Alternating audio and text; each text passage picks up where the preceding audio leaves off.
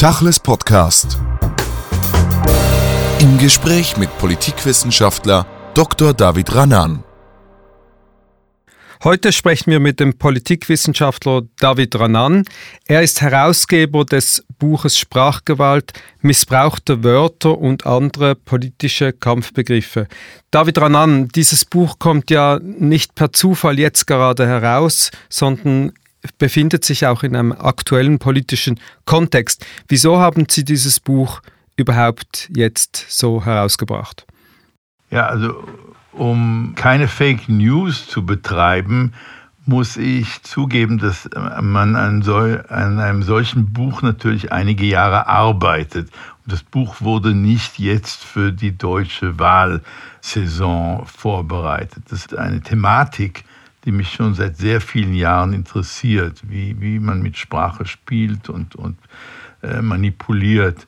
Und irgendwann, äh, nachdem mein, mein voriges Forschungsthema beendet war, war ich reif, um mich damit zu beschäftigen.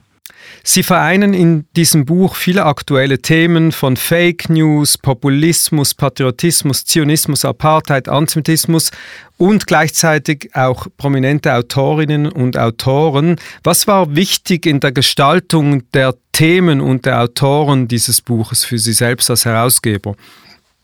Also es, es fing natürlich mit den Themen an. Und das war eigentlich nicht so kompliziert. Ich, ich habe sehr schnell, als, als ich wusste, dass ich mit politische Begriffe, die als Kampfbegriffe dienen, die benutzt werden und missverstanden werden, auch missbraucht werden, diese, diese Liste zu machen, war nicht so schwierig. Und dann die Experten dafür zu suchen, das ist halt, was ein Herausgeber macht.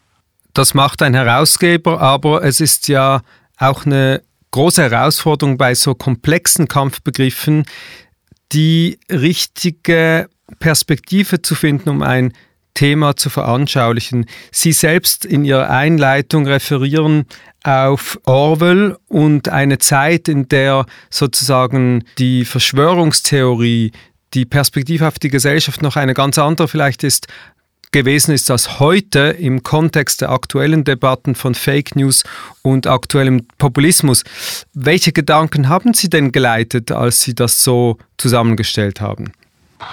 Schwierige Frage. Es war nicht ein Trigger, der zu diesem Buch führte. Ich erzähle in der Einleitung des Buchs, dass das erste Mal, als mir klar war, dass ein Begriff benutzt wird, ohne dass viele Menschen genau verstehen, was er bedeutet, war, als ich Student in Jerusalem war, vor über 50 Jahren. Und damals war das große Schimpfwort Faschist und Faschismus. Und ich, ich wollte verstehen, war, da es nicht um Italien ging, was genau, wer, wieso wurden bestimmte Leute als Faschist äh, genannt oder beschimpft. Und damals äh, habe ich mich eine Zeit lang mit diesem Begriff be beschäftigt. Und natürlich, das, Thema ist nicht von der Welt äh, weg.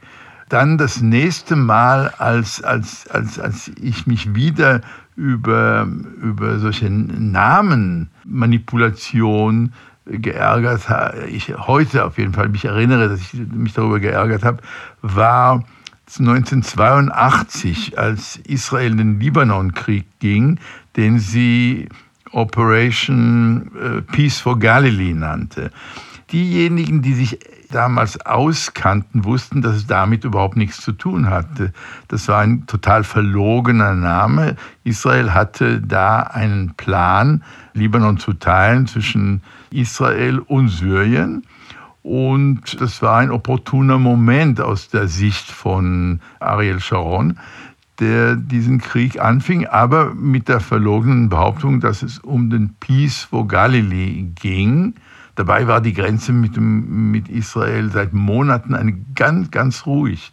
Da gab es überhaupt keinen Grund dafür, dass nach, nach vielen Jahren Libanon total zerstört ist, Tausende von Tote, und kein Peace, weder für, für das Galilee noch für irgendeine andere Partei da gibt. Das ist das nächste Mal, also als, als ich mich über die Manipulation der Sprache geärgert habe und, und das Gefühl hatte, die Politiker benutzen einen ein Begriff, um etwas dem Volk zu verkaufen. Das Problem ist, wenn sie dann anfangen, auch selber noch dran zu glauben. 2001 nannten die Amerikaner ihren Angriff auf Afghanistan Operation Infinite Justice, also unendliche Gerechtigkeit. Dann aus irgendwelchen Gründen haben sie beschlossen, das umzubenennen in Operation Enduring Peace, also dauerhaften Frieden. Konnte irgendjemand auf der amerikanischen Seite, in der Militärseite in Amerika wirklich glauben, dass es ein Enduring Peace da geben wird oder kann? Nein, aber somit wurde es verkauft. Nun, die Manipulation durch Sprache, der Populismus der Politiker, die Lüge in der Politik ist keine Erfindung des 21. Jahrhunderts. Das gibt es so, schon fast so lange, wie, wie es Politik oder Menschen gibt.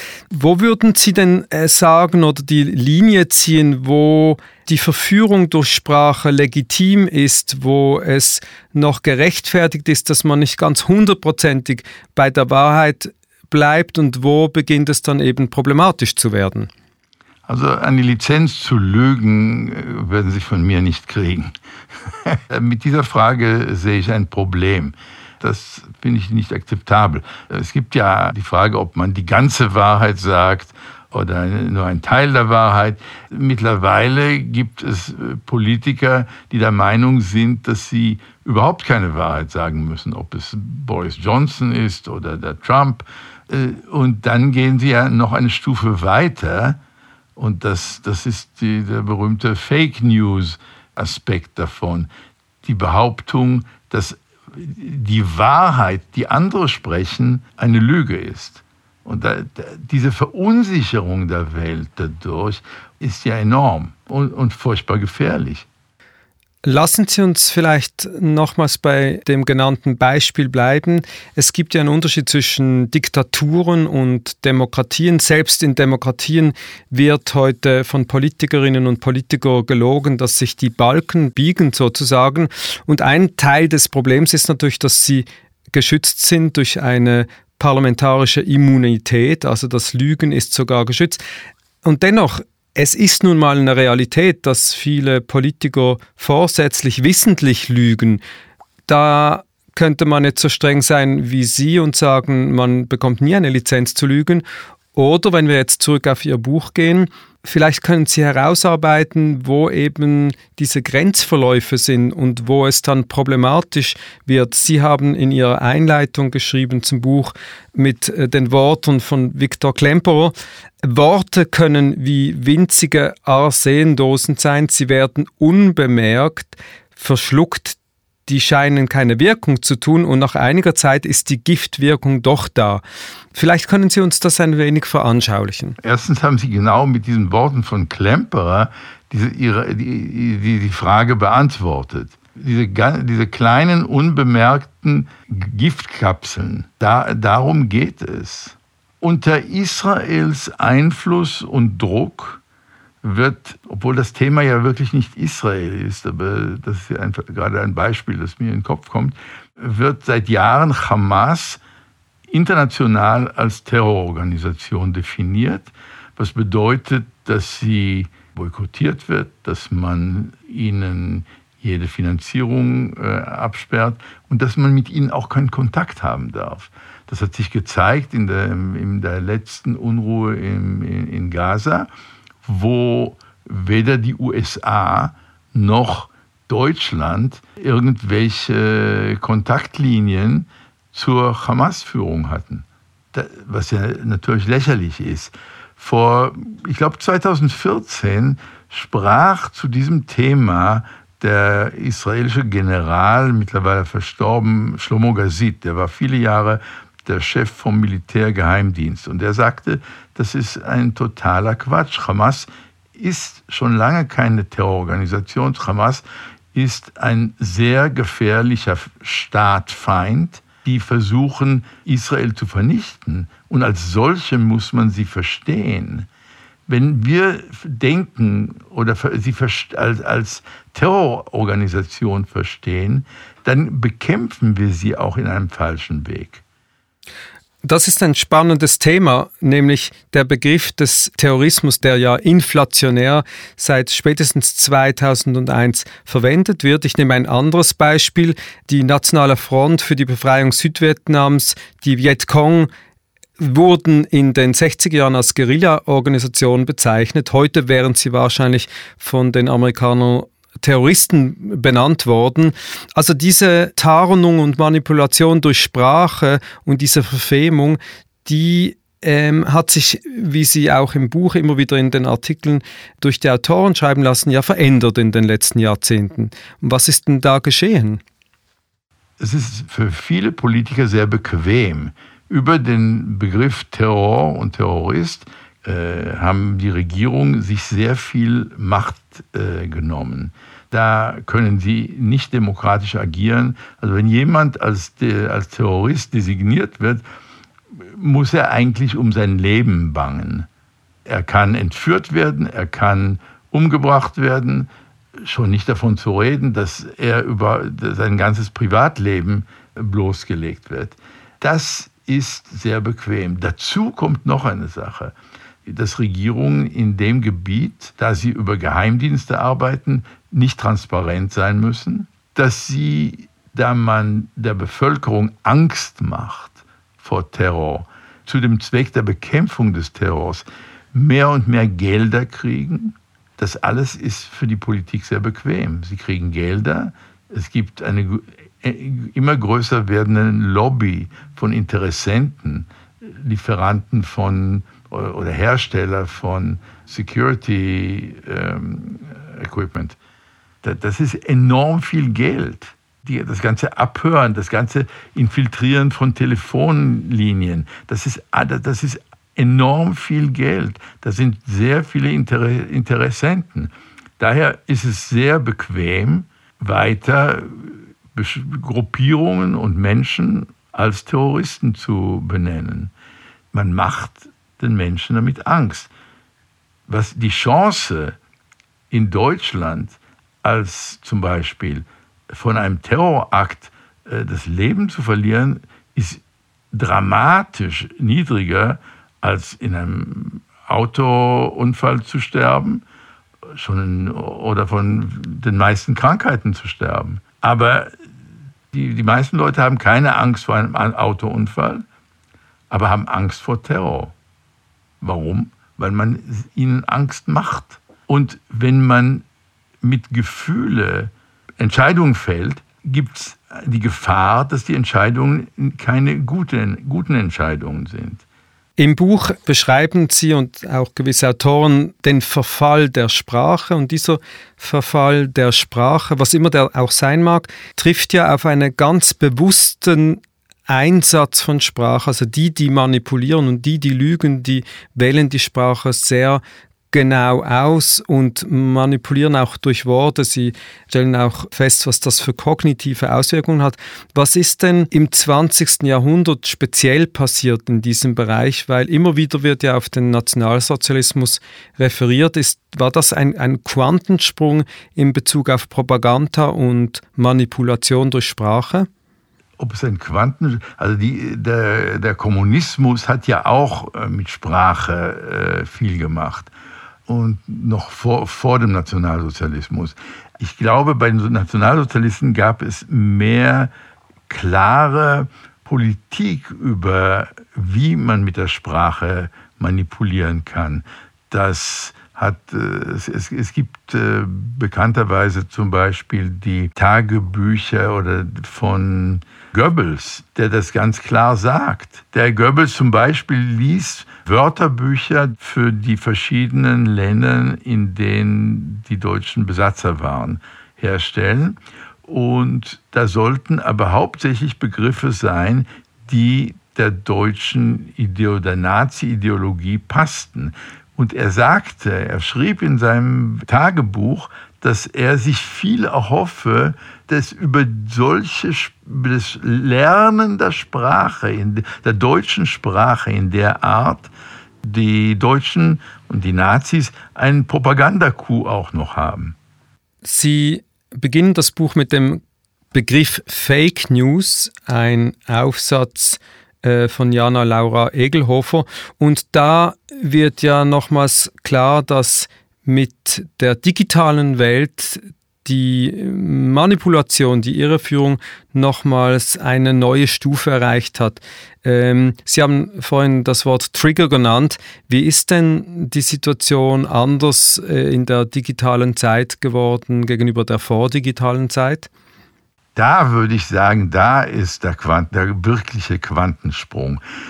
Wenn vor der digitalen Zeit ich an, äh, an meinem Stammtisch saß und meinen sechs Freunden am Stammtisch irgendwelche Hasstiraden gegen irgendwelche Gruppen oder Menschen, ob es Juden oder Zigeuner, Muslimen oder Schwule, was immer gerade mir gefiel oder nicht gefiel, und in meist, den meisten Fällen war auch, waren halt auch meine Kumpel, meine äh, Freunde am Stammtisch ja ähnlich gesinnt. Da hatten meine Hasstiraden kein, nicht mehr Einfluss als über diese sechs oder acht Freunde. Heute sitze ich und anstatt am Stammtisch es zu sagen, schreibe ich es auf Facebook oder auf Twitter oder auf irgendeiner der anderen Medien und dann sehen, sehen es im Potenzial Millionen. Und das ist natürlich, äh, das ist eine Lautsprechanlage, die man sich nicht träumen hätte können. Der Lautsprecher wurde lauter, vielleicht erreicht er mehr Menschen. Wie ist es denn auf der Seite der Empfängerinnen und Empfänger? Da muss ja kritisches Denken eigentlich die beste Prävention sein auf Populismus oder Manipulation reinzufallen. Hat sich da was verändert? Ja gut, aber, aber äh, genau für dieses kritische Denken und Hören ist dieses Buch gemacht worden. Ich war vor zweieinhalb Jahren auf einem Gymnasium in Deutschland und habe da äh, einen Vortrag über äh, Antisemitismus unter Muslimen gehalten, das Thema meines vorigen Buches. Das war ein, äh, ein ganzer Jahrgang, da saßen 200 junge Leute von 17, 18 und mit ihren Lehrern und ich habe erst einen Vortrag gehalten und nachher gab es Fragen. Und äh, es stand ein junger Mann auf, der sich als Palästinenser vorstellte und der sagte, ja, wie könnte ich denn erklären, dass Israel in den letzten fünf Jahren 10.214 Palästinenser umgebracht hätte? Da sagte ich ihm, also meine Einstellung zu, zur israelischen Politik werden Sie wahrscheinlich schon entnommen haben aus meinem Vortrag. Also ich finde keinen, der umgebracht wird, gut. Nur woher haben Sie denn diese genaue Ziffer 10.214? Also, ja, das weiß man ja. Ja, aber wo, wo, wo das, haben Sie es in der, in, ein, in der Presse gelesen? Haben Sie, haben die es im, im Radio gehört? Wo, woher haben Sie es? Er sagt, ja, das gibt ja, nein, natürlich, die, die Medien schreiben das nicht. Das gibt es so im Internet. Und da, und da sagte ich ihm, es war wirklich ein, machte einen intelligenten äh, Eindruck, dieser junge Mann. Und da sagte ich ihm, schauen Sie, es kann sein, dass Sie recht haben. Es kann sogar sein, dass Sie mehr Leute umgebracht haben. Ich weiß es nicht. Nur ich würde Ihnen vorschlagen, bevor Sie sowas erzählen, recherchieren Sie Ihre Quelle.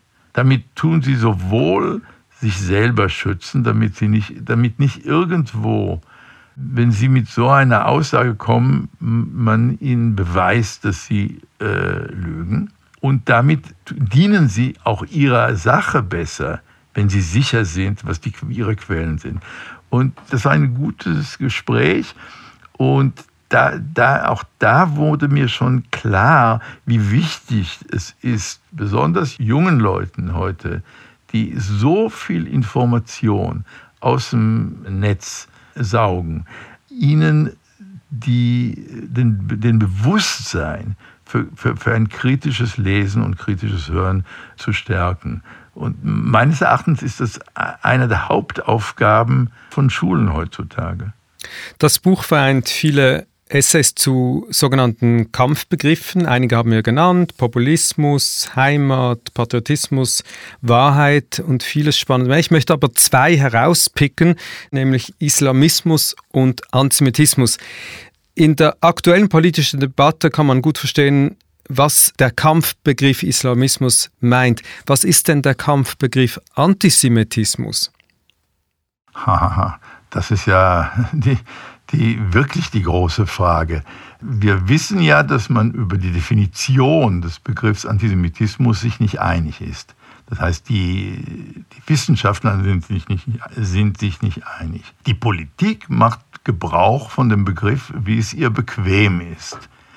Und seit mehreren Jahren wird zum Beispiel Kritik Israels als antisemitisch behauptet. Das ist den israelischen Regierungen sehr bequem und sie fördern das. Und sie haben mit sehr viel Erfolg auch viele Regierungen im Westen überzeugt, es, das zu akzeptieren. Mittlerweile gibt es eine neue, meines Erachtens bessere Definition, die Jerusalem Declaration on Antisemitism, die seit vor ungefähr einem Jahr rauskam.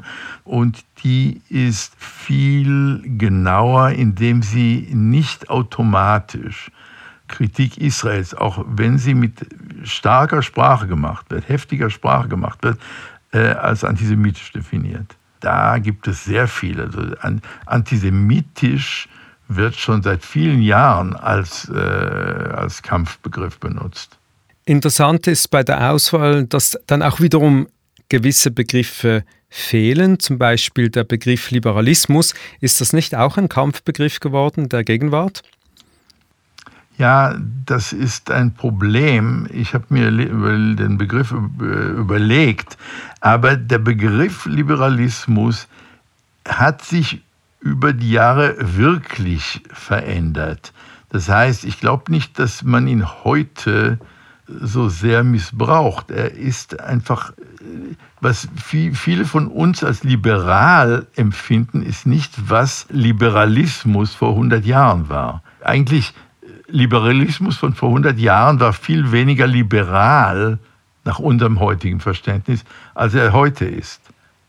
Daher äh, dachte ich, dass das äh, nicht, eigentlich nicht sehr produktiv sein würde, diesen Begriff reinzubringen.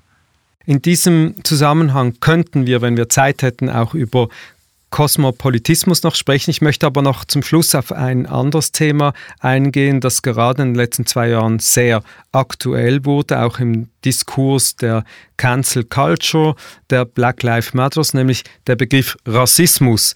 Ich bin erstaunt gewesen, als ich den sehr spannenden Essay gelesen habe über Rassismus, dass eben dieser Begriff hier sozusagen als Kampfbegriff angeführt wird, weil eigentlich ist er ja ein Begriff, der Rassismus verhindern möchte, aber er verhindert eben auch die politische Debatte über Rassismus, wenn ich den Essay richtig verstanden habe. Das ist es genau. Und, und da, das ist es. Und da, das ist ja auch das Spannende dabei. Im Titel des Buches ist ja schon angegeben, Sprachgewalt kann eben auch zu Gewalt führen. Das bleibt nicht nur bei den Worten, sondern Gift und Manipulation durch Sprache oder in der Sprache können auch zu Konsequenzen führen, wie wir ja wissen aus der Vergangenheit. Sie versammeln missbrauchte Wörter und andere politische Kampfbegriffe ein hochspannendes Buch. Was haben Sie selbst eigentlich gelernt, nachdem Sie diese ganzen Essays gelesen hatten? Ich habe hauptsächlich gelernt, dass diese Frage viel differenzierter ist, als ich vor vier Jahren, als ich mit dem Projekt, oder vor drei Jahren, als ich mit dem Projekt anfing, noch dachte. Ich dachte viel schwarz-weißer vorher und fand es sehr spannend, genau weil bei der Bearbeitung der, der Essays im, im Hin und Her zwischen den Autoren und mir, ich gelernt habe, und verstanden habe, dass die Sachen nicht immer so sind, äh, wie gesagt, nicht so schwarz-weiß sind. Und dass sehr oft äh, man in der Tat nicht über einen Missbrauch von der Sprache sprechen kann. Aber auch wenn es kein Missbrauch ist, zum Beispiel, es gibt den, der Begriff äh, Heimat, wird da äh, wird auch besprochen im Buch. Und der Autor dieses Begriffs ist nicht der Meinung, dass der Begriff missbraucht wird. Und doch ist klar, wenn man dieses Essay liest, dass man schon äh, mit, Ohr, mit äh, gespitzten Ohren hören muss, wenn der Begriff benutzt wird. Warum wird er reingebracht? Wer tut es? Ist es gerade die AfD oder, oder sind es die, die, Linken? Also die Linken tun es nicht, aber vor 50 Jahren haben es die Kommunisten noch gemacht. Da hieß es, schützt die Heimat, wählt Kommunisten. Also wir müssen verstehen, warum es gemacht wird. Da, darum geht es. Nicht, nicht automatisch das gute Gefühl, ach, Heimat ist was Angenehmes und Schönes und ich sitze in Hausschuhen und es ist schön warm und kuschelig. Ich soll genau das vermeiden. Ich soll und, und, und dann, dann heißt es, ah, jetzt wähl, ah, wer, wer sorgt für die Heimat? Die, die AfD? Ah, dann wähle ich für die. So, so, so einfach geht es natürlich nicht. Aber man kann nicht ruhig sitzen und die Sachen über uns kommen lassen. Wir müssen alert sein. Das Buch ruft Alertness. Das Buch Sprachgewalt erschien beim Dietz Verlag in Bonn, kommt zur richtigen Zeit und bringt auch viele Antworten auf Fragen und Gedanken, die man sich so nicht äh, vielleicht überlegt hat. David Ranan, vielen Dank für das Gespräch. Ja, danke Ihnen.